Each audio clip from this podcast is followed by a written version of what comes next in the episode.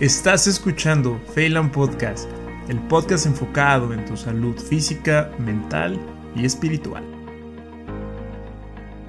Hola, ¿qué tal amigos? ¿Cómo están? Espero que estén muy bien. Muchas gracias por escuchar un nuevo episodio aquí de Phelan Podcast. Llevamos un tiempo sin, sin grabar. Más adelante les contaré cuál fue ese motivo de un proyecto externo que, que tengo por ahí. O mejor dicho, un proyecto de base que tengo de vida, que posteriormente les voy a compartir. En esta ocasión tengo un invitado, eh, más que un invitado, es un, gran amigo, uno de, mis mejores amigos de, la carrera. Fue la primera persona que conocí cuando estaba estudiando medicina. Él es el doctor Brian Cortés. ¿Cómo estás, Brian? ¿Qué tal, Mau? ¿Qué tal, doctor? Doctor Vidales, ¿cómo estás? Bien, bien, gracias. Mira aquí.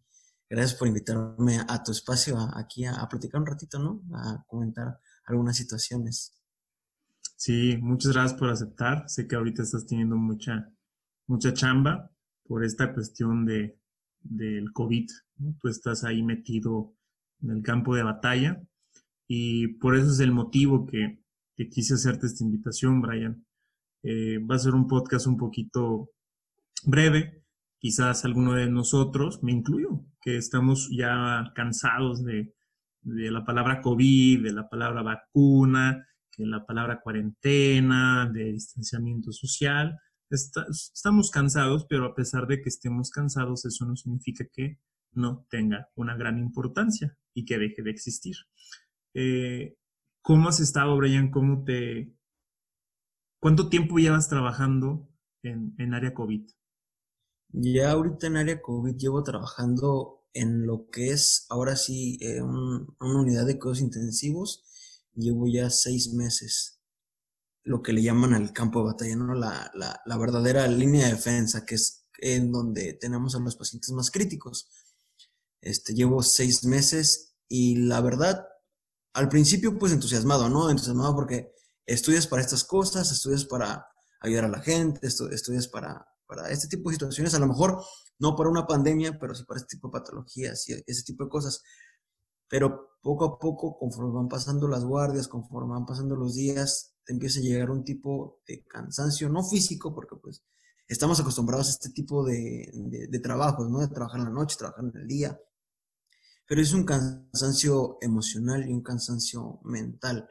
Como bien comentabas, a lo mejor también a uno le, desespera y se cansa escuchar la palabra vacuna, pandemia, COVID, etcétera pero pues todo eso, aparte que se le suma lo que te comento, pues que es el cansancio emocional, pues sí es como ahorita, ahorita nos encontramos justamente lo que me comentaba el jefe de medicina interna del hospital donde, donde trabajo, dice que esta segunda oleada, que si le podemos llamar así porque realmente no ha terminado la primera porque no hemos tenido un aplanamiento de la curva como tal, pero esta segunda oleada nos agarró muy cansados en, en, en, en mi hospital por así decirlo. Quiero pensar que en los demás hospitales es lo mismo, sí, nos agarró ya cansados. Un ejemplo puedo poner, este, que antes rendíamos exactamente las 12 horas dentro del área con el traje, etcétera, y ahora han pasado cuatro horas y lo que queremos ya salirnos porque nos estamos ahogando. Y no porque nos estamos ahogando del calor, sino porque es una desesperación, una ansiedad estar ahí ver que de tener 20, 21 pacientes pasas a tener 43, 44 lapsos de una semana, es una bola de nieve que va creciendo, que va creciendo, que va creciendo y no hay, no se ve la manera en la cual uno la puede detener. ¿Cuántos pacientes has tenido en, un día, Bre? Puedo hablar de la guardia de anoche, tuvimos ocho ingresos, digo, a lo mejor para para alguien que, este, estudió medicina y dice, bueno, ocho ingresos en el internado, pues no es nada, ¿no? O alguien de, que nos escuche que, no se conoce a médico, bueno, dice ocho pacientes, pues que puede ser. Pero son ocho camas de una terapia intensiva que se ocupan, pues son ocho probables personas que vamos a intubar y que esas ocho, seis lo más probable es que vayan a terminar en tubo. Entonces, este, digo, hemos tenido guardias en las cuales tenemos 61 pacientes, de, lo cual, de los cuales el 25% se encuentra intubado y, híjole, es, este, es variable. Al principio, pues sí, cuando empezó todo esto, cuando todavía no tenemos el conocimiento, porque cabe aclarar que todavía al día de hoy no tenemos el conocimiento del 100% de la enfermedad, pero cuando apenas teníamos una pequeña idea de lo que nos, nos, nos enfrentamos, teníamos pacientes intubados por doquier. Ahorita, bueno, pues ya no tenemos tantos, pero desgraciadamente la mortalidad ya es más alta. Sí, y es causa, ¿por qué? Bueno, pues por muchas cosas, ¿no?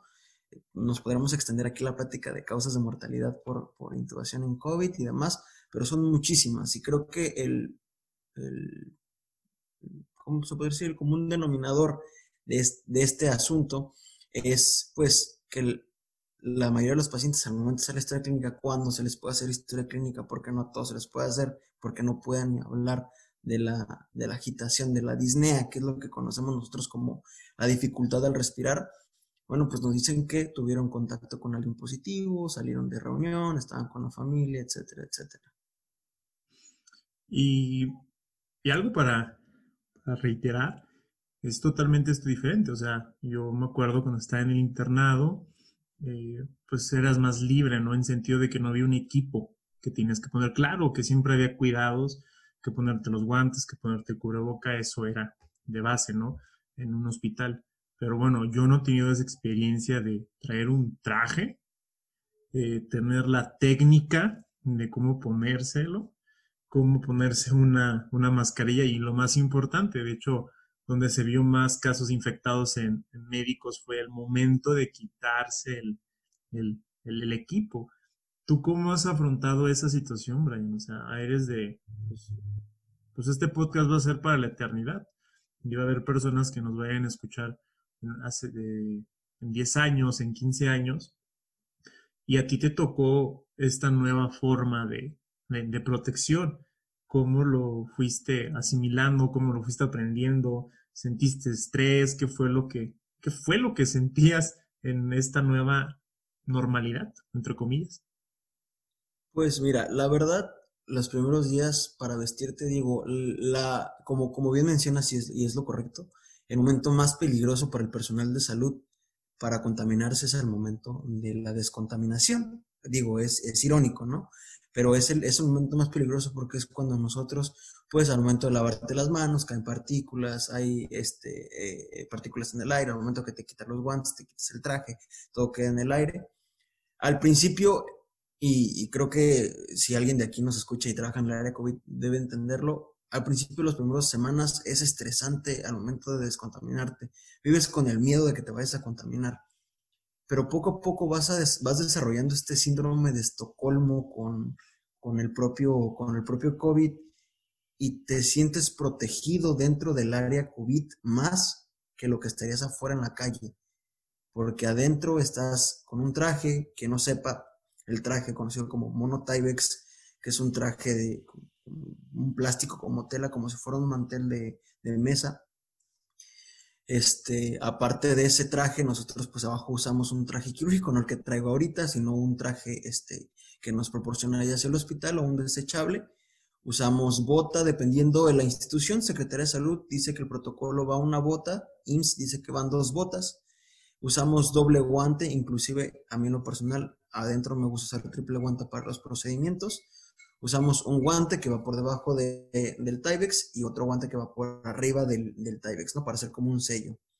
Aparte, pues usamos este, el gorro y, pues dependiendo, hay personal de enfermería y médicos que usan solamente un cubrebocas, un N95, depende de la, de la de la marca realmente no, no, importa mientras se conserve el, la función del N95, que es, bueno, es un cubrebocas que tiene unas pequeñas telitas que hacen estática eléctrica para prevenir las partículas, ¿no? Es una efectividad del 95%, de ahí viene el, el 95%.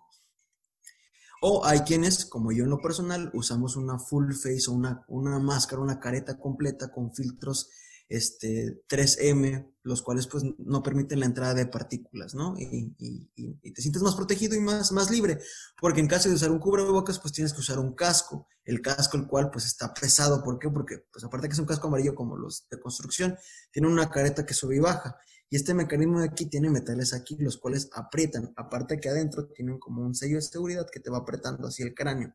Entonces estar así dos horas, pues la verdad es muy incómodo. O puedo usar las caretas que son de liga, pero igual es lo mismo, digo, una liga pues eh, eh, aumenta la presión dentro del centro porque pues es para que se quede fijado.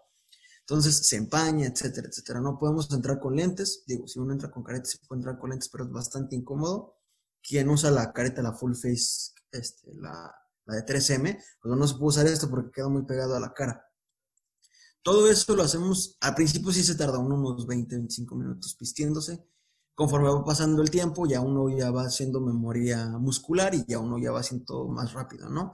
De pasar de 25, hay veces que nos tardamos 7, 10 minutos en vestirnos. Pero el proceso más pesado es cuando uno se va a desvestir.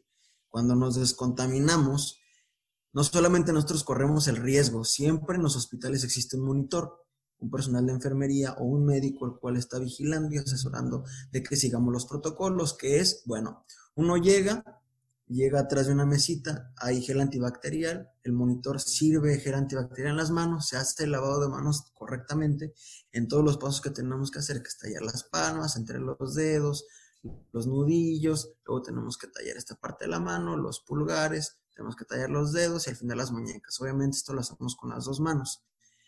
Al momento de hacer esto, tenemos que quitar el primer guante. Quitamos el primer guante con la técnica correcta. Tampoco lo tenemos que quitar así porque pues van brincando las partículas. Número uno, ahí es donde la primera parte que el monitor se puede contaminar y nosotros nos podemos contaminar.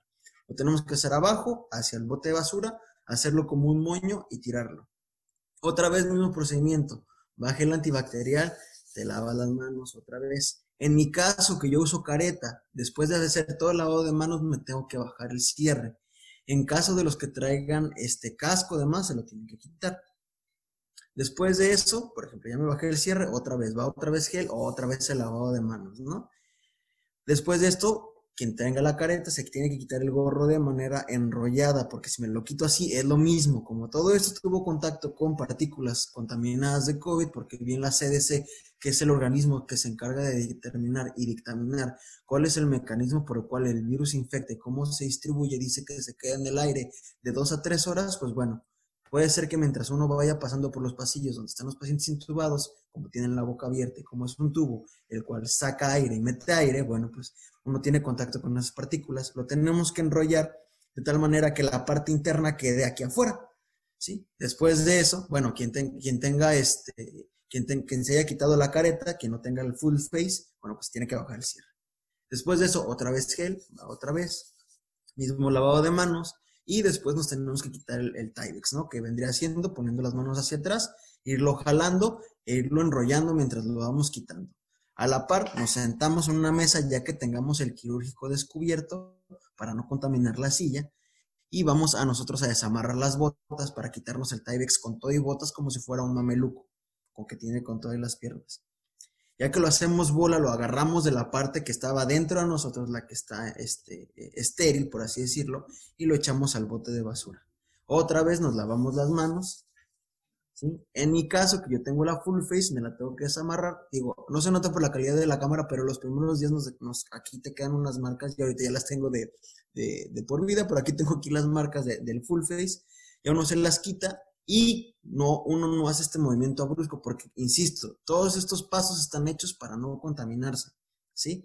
En el momento que si nosotros hacemos muy brusco, lo mismo que les explico, en el mecanismo, sale el aire por todos lados y salen las partículas. Lo ponemos en una caja, a mí me gusta que me quiten mis filtros, me los pongo en un guante para yo llegar a casa, yo, yo no entro a casa sin descontaminarme, ya afuera descontamino todo. Lo pongo en la caja y lo cierro, otra vez mismo lavado de manos, y ahora sigue quitarme el segundo guante, que es el de abajo, o misma técnica, lo quito y por último otra vez lavarse las manos. Pero ahí no termina todo, ya no tengo nada, paso directamente por un camino especial hacia unas regaderas, regaderas de agua fría. Quien, este, quien sepa, ahorita, ahorita estamos en diciembre, ahorita yo no me encuentro, yo soy, yo soy de, Guadalajara, ahorita yo me encuentro en, en, Baja California, digo, ahorita está haciendo mucho frío aquí, nos vayamos 3 de la mañana, 6 de la mañana con agua fría, con cloro, para descontaminarnos, 10 minutos tenemos que durar en la regadera y ahora sí podemos salir al hospital con nuestro cubrebocas que nos proporciona este, la institución y con una respectiva bata azul para poder estar dentro del hospital sin peligro a contaminarnos. Eso es el, ese es el, lapso de la descontaminación. ¿Cuánto nos llevamos ahí? 30, 35 minutos, inclusive nos podemos llegar hasta 45 minutos sin baño. Ya con baño nos andamos llevando como una hora y media, una hora 20 minutos. Ahorita lo dijiste con mucha facilidad, ya te lo aprendiste este, todo, Ryan. Y es el piloto automático, ¿no? Que ya tienes, ya sabes cómo son las, las cosas. y pues realmente eso no es la, la, cuestión complicada de aquí.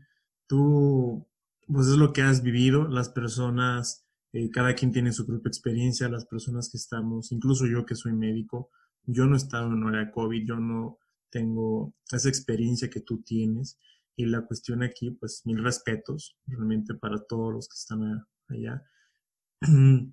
puse la playera de Superman, no por solamente porque la encontré, porque realmente los médicos ahorita son los verdaderos héroes, ¿no?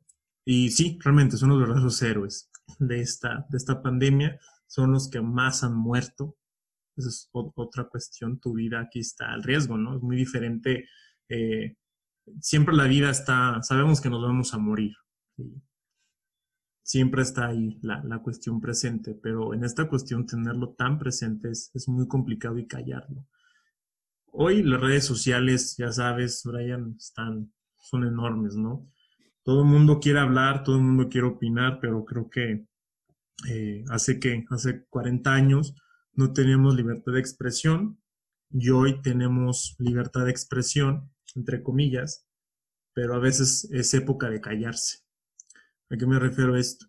De hoy en día las personas opinan eh, de COVID afuera, hasta los propios dirigentes políticos y para no hablar específicamente de alguien en general, eh, opinan sin ninguna evidencia científica.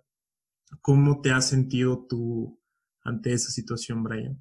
De que realmente los médicos hemos estado silenciados durante mucho tiempo y en esta época de hipercomunicación creo que se nota más el silencio médico. Claro, digo, adentro de todos en el área COVID, tanto enfermería, médicos, intendencia, comidas, rayos X, eh, comidas me refiero a, personal, tanto como el que lleva la comida como nutrición que se mete a hacer los cálculos de los gastos de, los pacientes, que somos el equipo de, la, la verdad sí, sí lastima eh, los comentarios que leemos en las redes sociales por el hecho que la gente pues no cree porque como bien dices, eh, gente que está en el ámbito de la política, influencers, personas famosas, externan su opinión acerca de que no, el COVID no existe, este es un invento del gobierno para cubrir X cosa, etcétera, etcétera, o, o simplemente salen a la calle sin cubrebocas, o sea, el simple hecho no decir nada, pero no ponen el ejemplo, ¿no? Es por eso que se les llama a algunas personas influencers, porque marcan la influencia en algo, en alguna tendencia o en algo. Entonces, este, a nosotros sí nos pesa, digo, mucha gente llega ahí al área COVID y lo primero que nos dicen es que es que yo no creo en esto, yo no sé por qué me especializaron.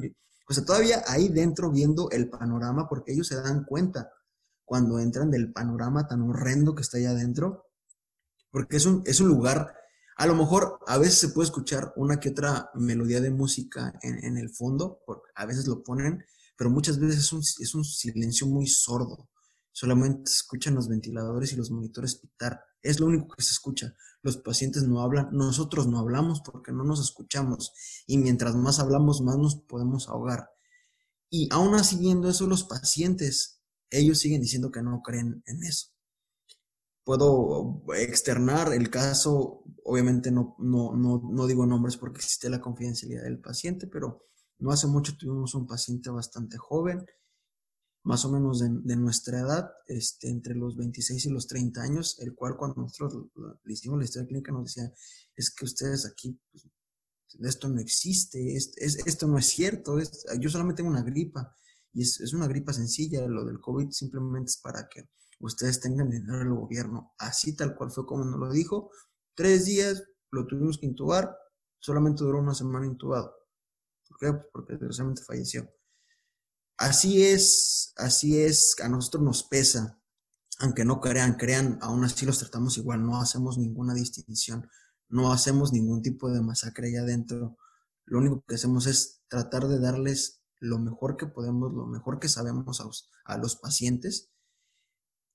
Pero cuando vemos ese tipo de comentarios, agresiones al personal médico de enfermería, eh, nos duele y nos baja el ánimo. Claro, no todo es malo también tenemos comentarios buenos, hay gente que nos apoya, nos lleva comida, nos lleva suero, nos lleva todo. Son los dos lados de la moneda, ¿no? Y creo que no solamente aplica en, estas, en esta cosa del COVID, sino aplica en el ámbito de la salud, ¿no? Tenemos el lado bueno y el lado malo. Siempre ha existido en, en, en la medicina, tanto como en la enfermería, como médicos.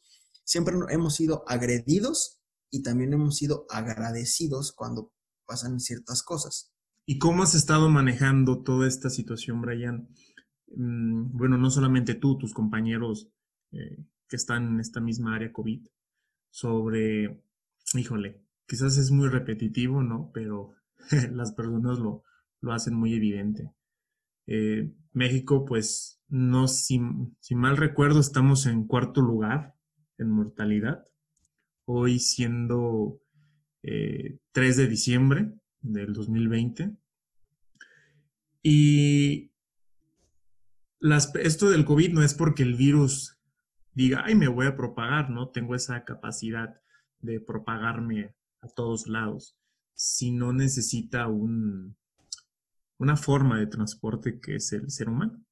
Es un virus, es necesita estar en, en el cuerpo del ser humano para poder reproducirse y pues toda esta cuestión de que la gente nunca entró en conciencia.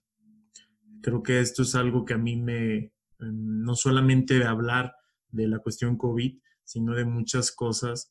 México pues es el primer lugar en, en obesidad en adultos, segundo obesidad en, en infantil, la cuestión de la principal causa de muerte, enfermedades crónico-degenerativas, y ahorita la principal muerte, podemos mencionar este 2020, fue el COVID en embarazadas es la principal causa ahorita también de muerte. Y todas estas enfermedades, todos estos padecimientos se pueden prevenir. Eso es algo que se puede prevenir y es de la conciencia del ser humano. ¿Cómo, has, cómo, cómo, cómo te has sentido tú de que ahorita nos compartes tu jornada? Eh, igual aquí afuera del podcast cuando hablamos, me dices que estás cansado, que estás fastidiado, pero las personas, independiente hablando esto, haciendo paréntesis, de eh, los que tienen negocio, los que tienen que mantener una familia, eso es punto y aparte. Pero los jóvenes, ¿no? O, los eh, no tan jóvenes o conocidos como covidiotas, hay por la expresión, que nunca llegaron a, un nivel de conciencia, eh, de entender la magnitud de la situación.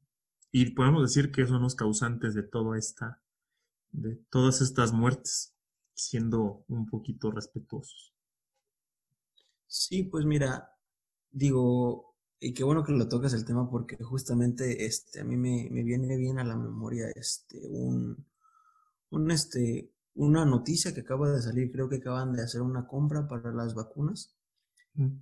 Y todo el mundo celebra la vacunación pero la celebra no por el hecho de que ya exista una vacuna efectiva, como dicen, sino porque se la quieren poner para poder salir. ¿no? Creo, creo que es lo que, lo que la gente celebra, ¿no? Este, ese término que, que, utilizaste, igual que, que, me disculpen aquí los que nos están viendo y escuchando el término covidiota, este, curiosamente como dato curioso surgió como, como una cuenta de Twitter, así, en Twitter surgió el tema como covidiotas, este, el trending topic se hizo cubidiotas y se exhibía, ¿no? Las fiestas en la calle, etcétera, etcétera. Yo respeto por completo a los trabajadores de restaurantes, trabajadores que tienen que, ahora sí, pues, continuar la economía del país, ¿no? El país no vivimos en la época del trueque, vivimos en la época en la cual se maneja dinero y se tiene que seguir arrancando la máquina a pesar de que esté fallando, de que no tenga tanto personal, tiene que seguir avanzando la economía. Con ellos no hay ningún problema. La gente, te aseguro, sigue los protocolos de, de, de, salubridad, su tapete sanitizante, su termómetro, aunque tomen a veces mala temperatura, pero tienen termómetro, etcétera, etcétera. Pero la gente que sale, el hecho que las cosas estén abiertas en la calle o el hecho de que las carreteras estén abiertas, no es para que salgan o no es para que vayan y sea de a fuerzas ir a comer ese restaurante, o sea de a fuerzas ir a ese bar a tomar, o sea, de a fuerza ir a, viajar a otro, a otro lado de la República. No, está abierta porque hay gente que tiene que hacer esas cosas. Hay gente que trabaja en la calle y tiene que ir a comer porque no puede ir a comer a su casa y es lo que le queda de paso. Sí, o hay gente que tiene alguna reunión de negocios y pues no la puede hacer en línea, la tiene que hacer en físico. Obviamente, pues la hacen con, la, con las medidas de seguridad pertinentes, ¿no? No las cosas están abiertas para que la gente vaya. Un ejemplo fue ahora el partido de, Chivas América en, el estadio, en el, en el Akron, en, en Guadalajara. Dieron el permiso, pero no para que fueran. Y la gente lo que quería era ir, pero, o sea, dieron el permiso nada más, pues para, para que reactivara un poco la economía, pero no es para que todos fueran de, ley. Y se armó la trifulca entre, oye, ¿por qué van a ir? Bueno, pues si lo abrieron es para poder manejar la economía, pero no para que vayan. Lo mismo está pasando con la vacuna. La vacuna están diciendo, bueno, con la vacuna me la pongo y ya voy a poder salir. No es así, no, no sabemos cómo se comporta en tres, seis meses. Los estudios son recientes. La gente que sale, pues bueno, es, es, es un efecto mariposa, ¿no? Quien aquí ya sepa que es el efecto mariposa, saben que con un simple aleta una mariposa puede ocasionar un huracán. En este caso, bueno, pues a lo mejor yo, yo puedo salir a la calle, vivo con, por ejemplo, vivo con mi familia, con mis abuelos, con mis papás, yo salgo, regreso, pero yo, yo me siento bien. Fui a una reunión con 10 amigos, 10 permitidos, demás, una carnita asada, salí, regresé a casa, estoy aquí con mi familia, pero a mí no me pasó nada. Pero los demás, mi familia, mis abuelos, mis papás, ya son mayores. Yo estoy joven, todavía mi cuerpo aguanta, como muchos dicen, pero mis papás, y así es como muchos casos que hemos visto nosotros en el hospital se han dado. Los hijos van con prueba positiva asintomáticos, papá, mamá están intubados. ¿Por qué? Porque tuvieron contacto con el hijo y no porque los estuviera cuidando, sino porque salieron y convivían en el mismo cuarto. Nos ha tocado tener familias enteras en una sola, en una sola sala, nos ha tocado tener mamá, papá y abuelos, nos ha tocado tener parejas, esposo y esposa. Y el común denominador es que alguien de ellos, o más bien todos ellos, respetaron la cuarentena. Los que no lo respetaron son las personas más jóvenes. Y es ahí donde a uno le duele más, porque al momento de uno dar la noticia cuando desgraciadamente fallece pues, un miembro de la, de la familia, lo primero que escucha uno es, aparte de, un grito, que es un grito que no sale de aquí, sale de aquí, es que se echan la culpa. Pero ¿por qué echarse la culpa o por qué caer en razón cuando ocurre una desgracia, cuando podemos caer en razón desde muchísimo tiempo atrás? Y como bien lo dices, son factores de riesgo que se pueden modificar. Digo, a lo mejor no se pueden modificar luego, luego no podemos curar la diabetes, no podemos curar la hipertensión, pero se puede controlar. Y si se controla, créeme que el pronóstico es muchísimo mejor. La tecnología, eh, desde la cuestión médica, ¿no? Está evolucionando mucho. Y esta, esta oportunidad que tenemos de grabar, ¿no? Gracias a la tecnología.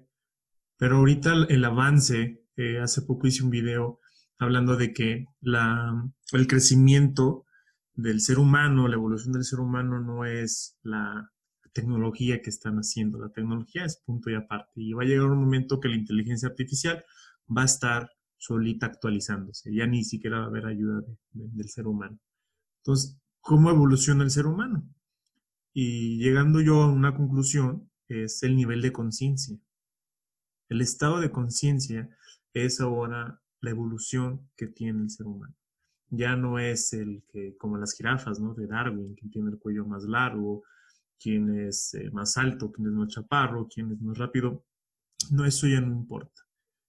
El nivel de evolución de un ser humano es la capacidad de nivel de conciencia. No más ni menos, sino una capacidad amplia de, realmente de ver las cosas tal y como son. Tú como has, eh, ya un poco más personal, Brian, ¿tú cómo te has sentido eh, después de estos es fácil decir seis meses, pero se viven totalmente diferente a que, al decirlo. ¿Tú cómo te defines desde que iniciaste hasta ahorita? ¿Tú cómo te sientes como persona? ¿Tú cómo te sientes eh, independientemente de médico, sino como ser humano? Mira, como ser humano, eh, como todo trabajo, uno entra entusiasmado y demás. Yo sigo entusiasmado con mi trabajo y, me encanta lo que hago y, me gusta estar ahí. Aunque suene un poco masoquista, me gusta estar ahí porque sabemos lo que estamos haciendo. pero ya como ser humano, yo, y creo que hablo por todos mis compañeros, tanto médicos como enfermeros y enfermeras del hospital, este, yo estoy cansado, ya estoy agotado, la verdad. Por más que quiero o queremos verle un poquito una luz al, final del túnel, no la vemos, al contrario, se nos apaca más. O sea, es impresionante que de pasar a tener 12, 13 camas ocupadas, tengas el hospital lleno y tengas que cerrar ya otra vez y, eh, y dejes de recibir pacientes de medicina interna, de cirugía, de pediatría y los estás que mandar a otro lado porque todo tu hospital se volvió COVID. Este, ves caras de todas las edades y todos tienen la misma cara de consternación y ves a señores que pueden ser tu papá, ves a señoras que pueden ser tu mamá, a abuelitas que pueden ser tu abuelita, tu abuelito, tu hermana, tu hermano y les pones cara y te preocupas, te afliges y todo eso es un cansancio emocional que poco a poco te va consumiendo hasta tal punto que me ha tocado ver este, compañeros de enfermería que prefieren salirse a llorar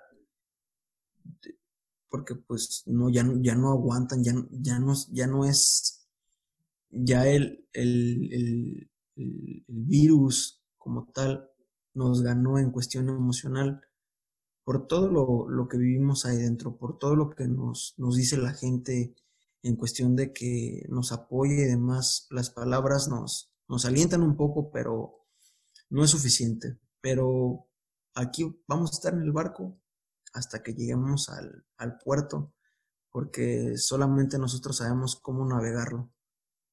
Y aunque estemos cansados, ni modo, si nosotros nos caemos, ¿quién va, quién va a estar ahí para apoyar o afrontar la, la crisis en solamente este sector de la población en el que yo me encuentro?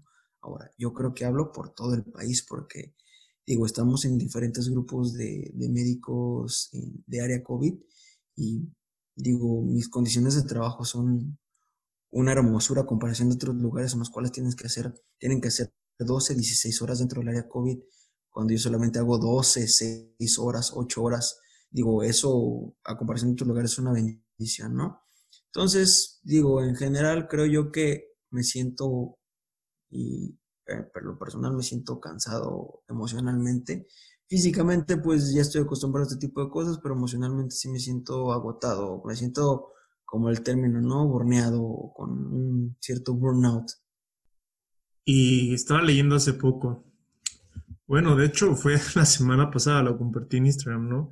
De cómo es la diferente cultura en Japón, como el mes pasado hubo más suicidios que, que, por muertes de COVID. Creo que ahorita muertes de COVID en Japón van unos mil, 2084 y en un mes de octubre fue, fueron 2800 eh, muertes por suicidio. O sea, fueron más muertes de suicidio que todo eh, el país por COVID. Y qué curioso que por allá inició esa pandemia, ¿no? COVID.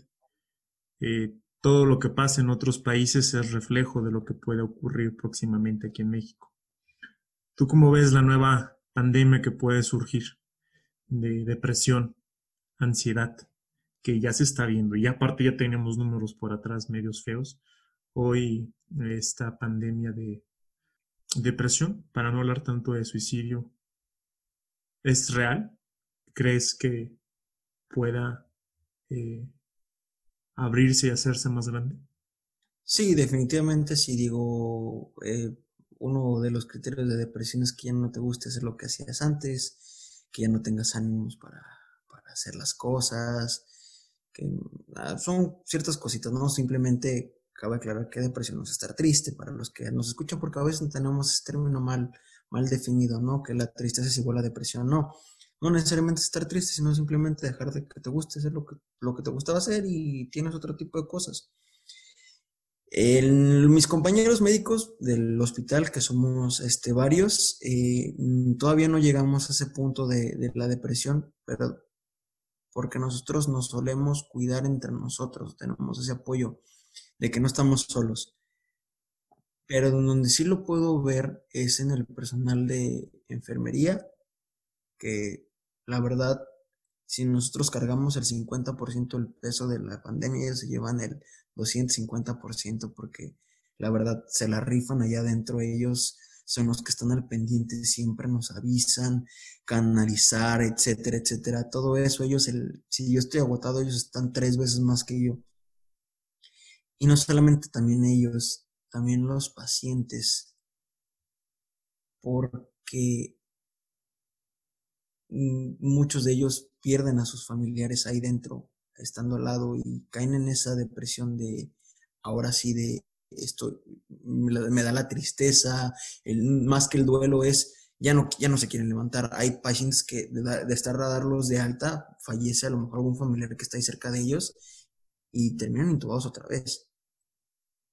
Y no hay una causa o no hay una explicación médica fisiopatológica que nos diga, ah, ok, tenemos que intubarlo por tristeza, no porque se puso triste, sino simplemente es muchos pacientes dentro del hospital desmejoran o muestran cierta, cierto, o cierta afección ya por, por este, por, por ver lo que están viendo allá adentro. Se viene algo fuerte, como eso sí, después de esto es como un estrés postraumático, es como si fuera Vietnam o como si fuera una Segunda Guerra Mundial, pero no por, no por lo que, no por, no como lo que, por lo que pase, no, no por el, por el simple hecho de que existe el virus, sino por las anécdotas que uno escucha, por lo que uno ve, por cómo uno ve pacientes que pueden salir y no salen. Todo eso a uno lo va atormentando y no solamente como médico ni como enfermera, sino como persona, como paciente, le atormentan muchísimas cosas eso. Entonces yo creo que, repito, enfermería y pacientes sí tienen ya cierto grado de, cansancio emocional. Depresión, sí, de cansancio emocional, más que el médico. El médico todavía lo puede controlar, porque estamos acostumbrados a estas cosas, no estamos acostumbrados a que, que las enfermedades sean nuestras amigas, a que las, las infecciones, la muerte sea nuestra amiga, la hacemos una compañera, la cual sabemos cuándo va a llegar y cuándo no va a llegar. Entonces, pues, este, creo yo que la depresión sí va a ser algo que va a pegar fuerte en la población tanto mayor como jóvenes. Y ahorita recordando algo, ahorita me, hiciste acordar eh, sobre esto de la vacuna, que ya hoy en la mañana vi un video, ¿no? De un youtuber que dice noticias y empieza a hablar de la, de la vacuna, pues totalmente ajeno de la, de la salud, ¿no? Y yo esos videos los veo, sí, mm, si tú dices, sí, sí, sí, sí, de que ya llegó la vacuna, ya todo, ya firmó Ebran, todo este relajo, que Modena, que AstraZeneca, que a veces a mí me cansa eh, y comparto ver todos esos mensajes de personas que ni siquiera son de la de la salud.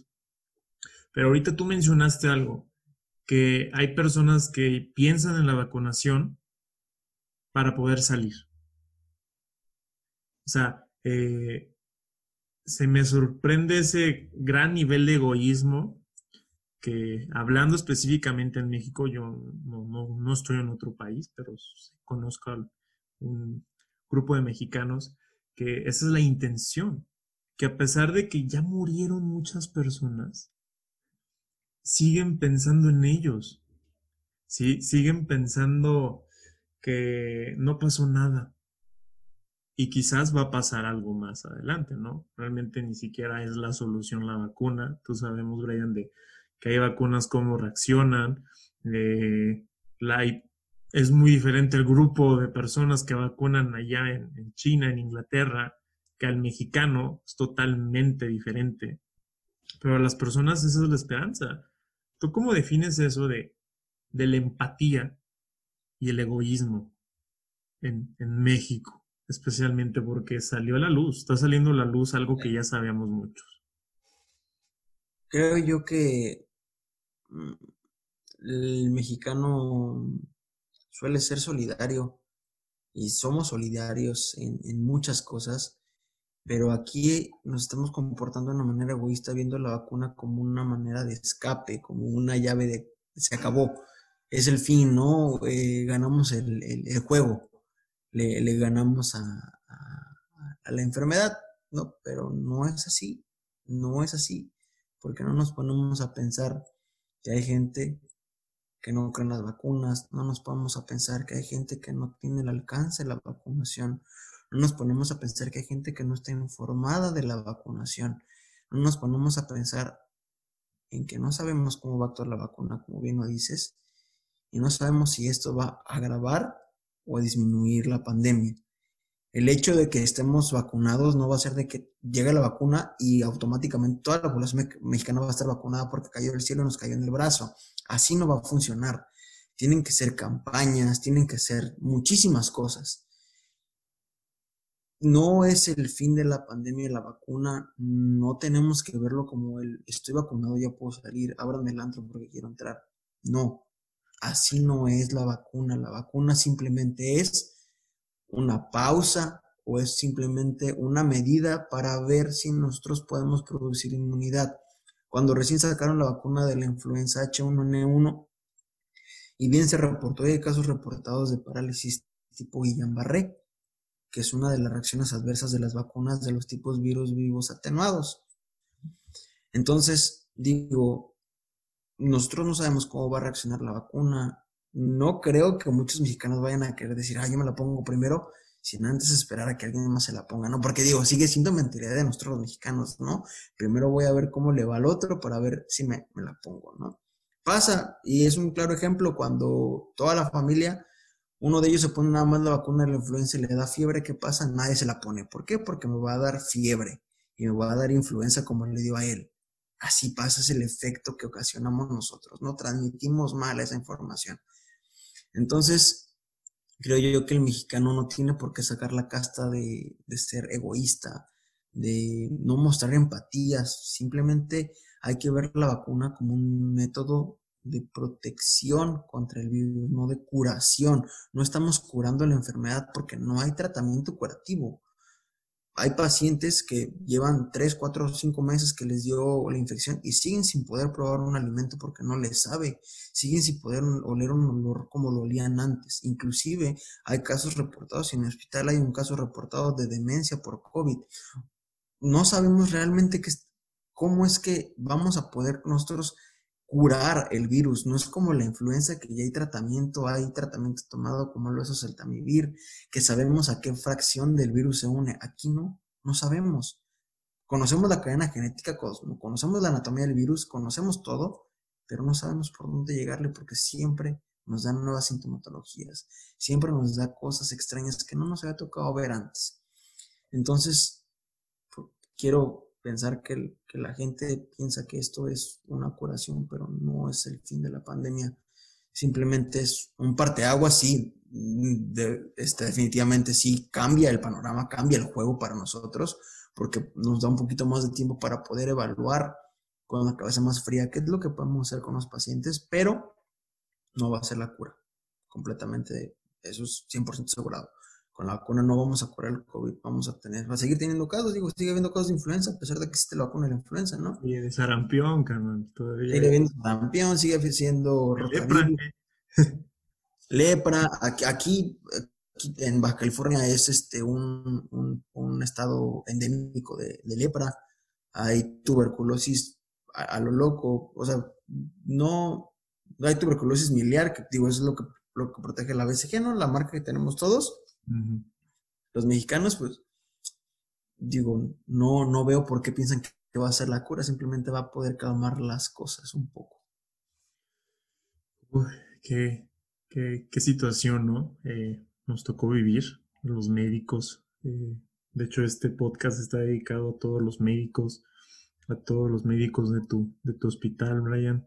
Y como me gustaría a mí grabar con todos, estaría genial pero por cada, cada persona tiene su propia experiencia, cada persona tiene sus propios ojos, su propia piel, sus propios oídos y tiene diferente voz. Cada quien va a decir algo, algo diferente. de su experiencia, que es algo importante, que fue el motivo que quise hacer este, este podcast, Brian, para las personas que lo están terminando de escuchar, es no repetirles eh, que el ser humano no va a entender con órdenes. O quizás sí, por eso eh, en la historia del mundo ha, habido muchos dictadores. Dice, hace poco estaba escuchando un filósofo que decía, un sociólogo, que mencionaba que la solución de muchos países, pues es la que más huye, ¿no? El dictador. De que tienes que hacer las cosas así y tienes que hacer así. Y al final eh, es muy drástico, pero es como se hace caso. Y esta cuestión no es de buscar un dictador o ser un dictador, sino llegar a una conciencia, ser conscientes, sino dejarse llevar eh, por la emoción. Esta es una enfermedad emocional también, de que vamos a una boda. Ay, es de mi mejor amigo, pero ay, nada más vamos a acudir 20. Ey, sí, 20, ¿no? Y ya hay casos de bodas, ya hay casos de todo, pero la gente no se espera no hay, eh, no son conscientes que algún día van a morir o que las personas de alrededor van a morir. Ryan, ya para terminar, ¿con qué te gustaría cerrar este podcast? ¿Qué, qué te gustaría comentar? ¿Qué te gustaría decir de todo esto que has aprendido? Porque te lo dije una vez, has, has cambiado mucho, siempre estás en constante cambio, eres un gran eres un gran amigo, eres un gran médico. Eh, reconozco aquí en público que tú fuiste el que, que me, ayudó en primer semestre a, agarrar la onda del estudio en primero y segundo semestre, fuiste el que, el que me echó la mano y en explicarme muchas cosas. Eh, a la fecha vas a ser especialista, también no solamente estuviste en área COVID, también te la rifaste en, el examen, que esa es otra historia, eh, que también todos los médicos te padecemos. Has cambiado en estos seis meses, Brian, y ¿qué dirías? ¿Qué dices de ese Brian que ha cambiado? ¿En qué ha cambiado? Creo yo que a, los que nos escuchan, eh, si tienen a, sus papás cerca, a, sus abuelos, a su pareja, ustedes que pueden, abrácenlos, convivan juntos en casa, no salgan, a menos que sea necesario, apapáchenlos, porque un día estamos aquí y el otro día no sabemos dónde vamos a estar. Ustedes que pueden, agarren a sus familias, quieranlas. Yo no he visto a mi familia desde que empezó la pandemia prácticamente. Yo no podido darle un abrazo a mi mamá ni a mi papá. Es un cambio bastante grande. Quien me conoce Mauricio me conoce desde, desde la universidad, sabe que soy muy allegado a mi familia y este tipo de cambios sí nos hacen pues madurar como persona y, como profesionista. Mm, creo yo que lo que sí me gustaría que se quedaran todos es que no hay que bajar la guardia, no hay que, no hay que dejarnos de la enfermedad. Yo sé que es difícil, yo también fui joven, soy joven, y me gustaba salir y me gustaba estar en la calle, me gustaba ir al cine, me gustaba salir con la novia, etcétera, ¿no? Pero los tiempos cambian y uno hay que adaptarse a ellos. Hay que usar cubrebocas. Si uno sale, digo, no está mal salir, uno puede salir a caminar con cubrebocas, uno puede ir al súper con cubrebocas, sí, uno puede hacer todo respetando las normas de seguridad, la sana distancia. Pero no hay que abusar, hay que, no hay que ser egoístas, hay que pensar que hay gente que está trabajando, repartidores de comida, hay gente que son eh, eh, repartidores de paquetes como de, como de las marcas de DHL, Packmail, etcétera. Tenemos personas que pueden, trabajan para mantenernos a nosotros seguros, médicos, policías, etcétera. No solamente somos nosotros, somos un grupo de personas los cuales tratamos de que todo esto quede encerrado que ustedes queden bien seguros y que no les vaya a pasar nada. Pero también en lugar de que la gente piense solamente en eso, piensen en nosotros. Nosotros tenemos familia, tenemos pareja, tenemos amigos que queremos y que, también nos importan. Entonces también piensen en nosotros como nosotros pensamos en ustedes. Gracias a, gracias a, gracias a Dios, tengo una pareja que me apoya, ¿sí? es, es, una mujer extraordinaria y sé que cuento con su cariño y cuento con esa empatía. Y si con la empatía de ella y con su cariño me siento bien, ahora con los que me rodean, si tuvieran toda esa misma empatía, créanme que ese cansancio que siento no sería tanto, sería menos. Entonces, ya para terminar, solamente les digo, no desesperen. Si no bajamos, si bajamos la guardia, esto va a ir peor. Si no bajamos la guardia y seguimos, vamos siguiendo las reglas, esto puede ir bajando, esto sí puede tener fin. Hay muchos países que no han tenido casos en, días, nosotros tenemos las muertes de un país, la tenemos en un solo día, entonces, híjole, solamente es cuestión de que aguantemos, puede ser que falte mucho, no sabemos, no sabemos el, el fin de esta cosa, pero podemos acortar el tiempo de espera si nosotros nos cuidamos y nos cuidan nosotros. Muchas gracias, Brian. Muchas gracias por aceptar esta eh, invitación, por abrirte, compartir tu sentir y, tu experiencia. Te lo agradezco mucho, carnal. Y ya, ya terminamos este, este podcast. Espero que les haya gustado, espero que, aparte de gustarles, eh, les haya servido un poco, ¿no? Conocer eh, esa área que hay más allá de, de las cosas que se mandan por internet de los médicos y todo este rollo, ya saben más o menos cómo vestirse, cuál es el procedimiento, todo este rollo y, un poquito más. Eh, ya saben, comparten este podcast. Muchas gracias por todas las personas que han estado, que me han estado compartiendo, eh, que han estado escuchando mi podcast, sus puntos de vista y, y esto es para, para ustedes y también para mí.